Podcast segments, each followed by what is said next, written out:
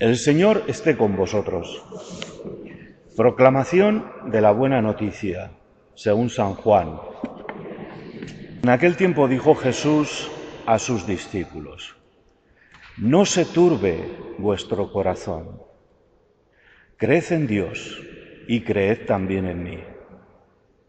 En la casa de mi Padre hay muchas moradas. Si no os lo habría dicho porque me voy a prepararos un lugar. Cuando vaya y os prepare un lugar, volveré y os llevaré conmigo, para que donde estoy yo estéis también vosotros, y a donde yo voy ya sabéis el camino. Tomás le dice, Señor, no sabemos a dónde vas, ¿cómo podemos saber el camino? Jesús le responde, Yo soy el camino y la verdad y la vida. Nadie va al Padre sino por mí. Si me conocierais a mí, conoceríais también a mi Padre. Ahora ya lo conocéis y lo habéis visto. Felipe le dice, Señor, muéstranos al Padre y nos basta.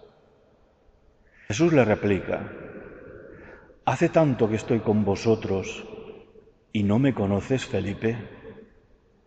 Quien me ha visto a mí ha visto al Padre. ¿Cómo dices tú, muéstranos al Padre? ¿No crees que yo estoy en el Padre y el Padre en mí? Lo que yo os digo no lo hablo por cuenta propia. El Padre que permanece en mí, Él mismo hace las obras. Creedme, yo estoy en el Padre y el Padre en mí. Si no, creed a las obras. En verdad, en verdad os digo, el que cree en mí, también él hará las obras que yo hago, y aún mayores, porque yo me voy al Padre. Palabra del Señor. Sentaros un momentito. Jesús está despidiéndose de sus discípulos. Hoy el Evangelio toma un trozo de ese discurso de despedida, de la última cena, Jesús sabe que lo van a matar. Los discípulos lo intuyen, lo sospechan. Y después de la cena, del signo del servicio, del lavatorio de los pies, de la Eucaristía compartida, Jesús les abre su corazón, sus temores, también sus bendiciones para aquellos a los que ama. Y en este ambiente Jesús les invita a sus discípulos a no tener miedo. No se turbe vuestro corazón. Creed en Dios y creed en mí. Es decir, confiad, confiad en mí. Yo no os voy a dejar nunca. Ese es el mensaje de Jesús para sus discípulos. Puede que no me veáis, pero yo estaré siempre con vosotros. Nosotros quizás, discípulos que queremos ser del Señor en el siglo XXI, también puede que nuestro corazón esté turbado por tantas cosas, preocupaciones propias de la vida, propias de las relaciones humanas. ¿Quién no tiene algún tipo de preocupación?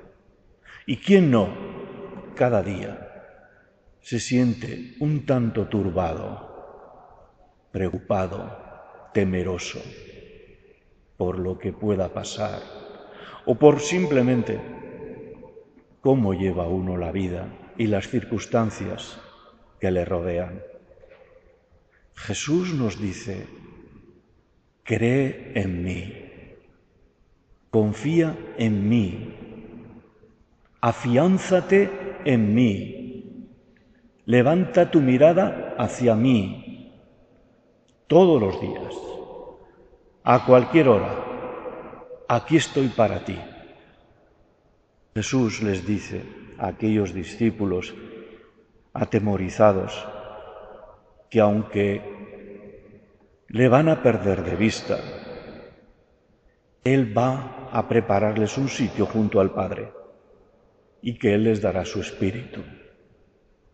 Es curioso para nosotros cuando pensamos en la vida eterna, no sé si caemos suficientemente en la cuenta de que para nosotros los discípulos la vida eterna consiste en estar con el Señor, es estar con Jesucristo.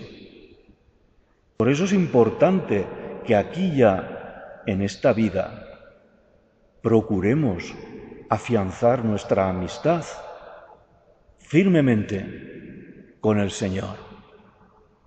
Él no nos abandonará en el momento de la muerte y si nos lleva de la mano en esta vida, sorteando las dificultades y apoyándonos, también lo hará en ese momento de oscuridad.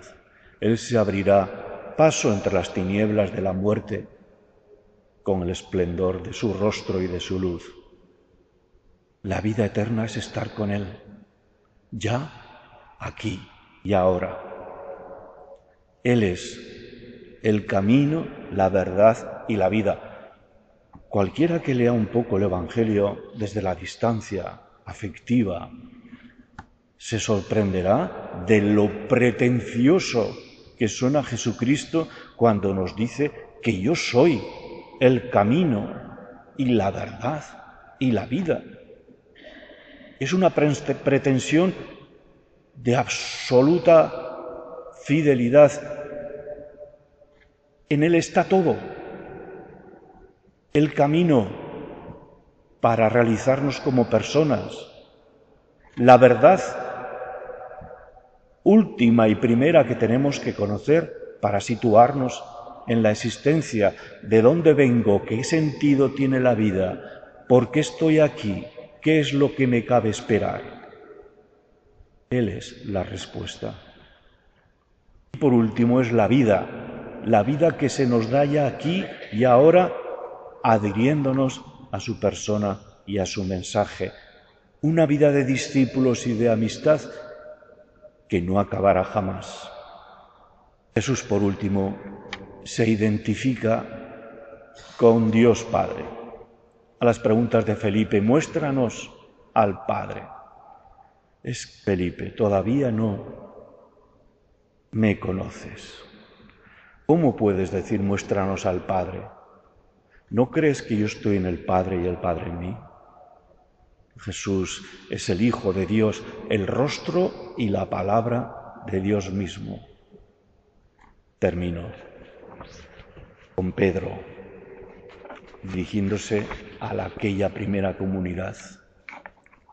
Un mensaje y un elogio que lo recibimos nosotros también como comunidad de discípulos.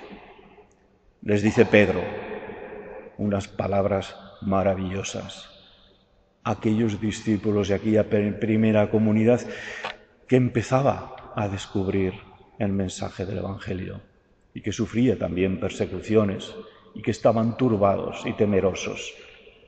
Les dice Pedro, vosotros sois un linaje elegido, un sacerdocio real, una nación santa, un pueblo adquirido por Dios, para que anunciéis las proezas del que os llamó de las tinieblas a su luz maravillosa. Damos gracias a Jesucristo por haberle conocido y por sentirle cerca. Así se lo vamos a pedir. Nos ponemos de pie.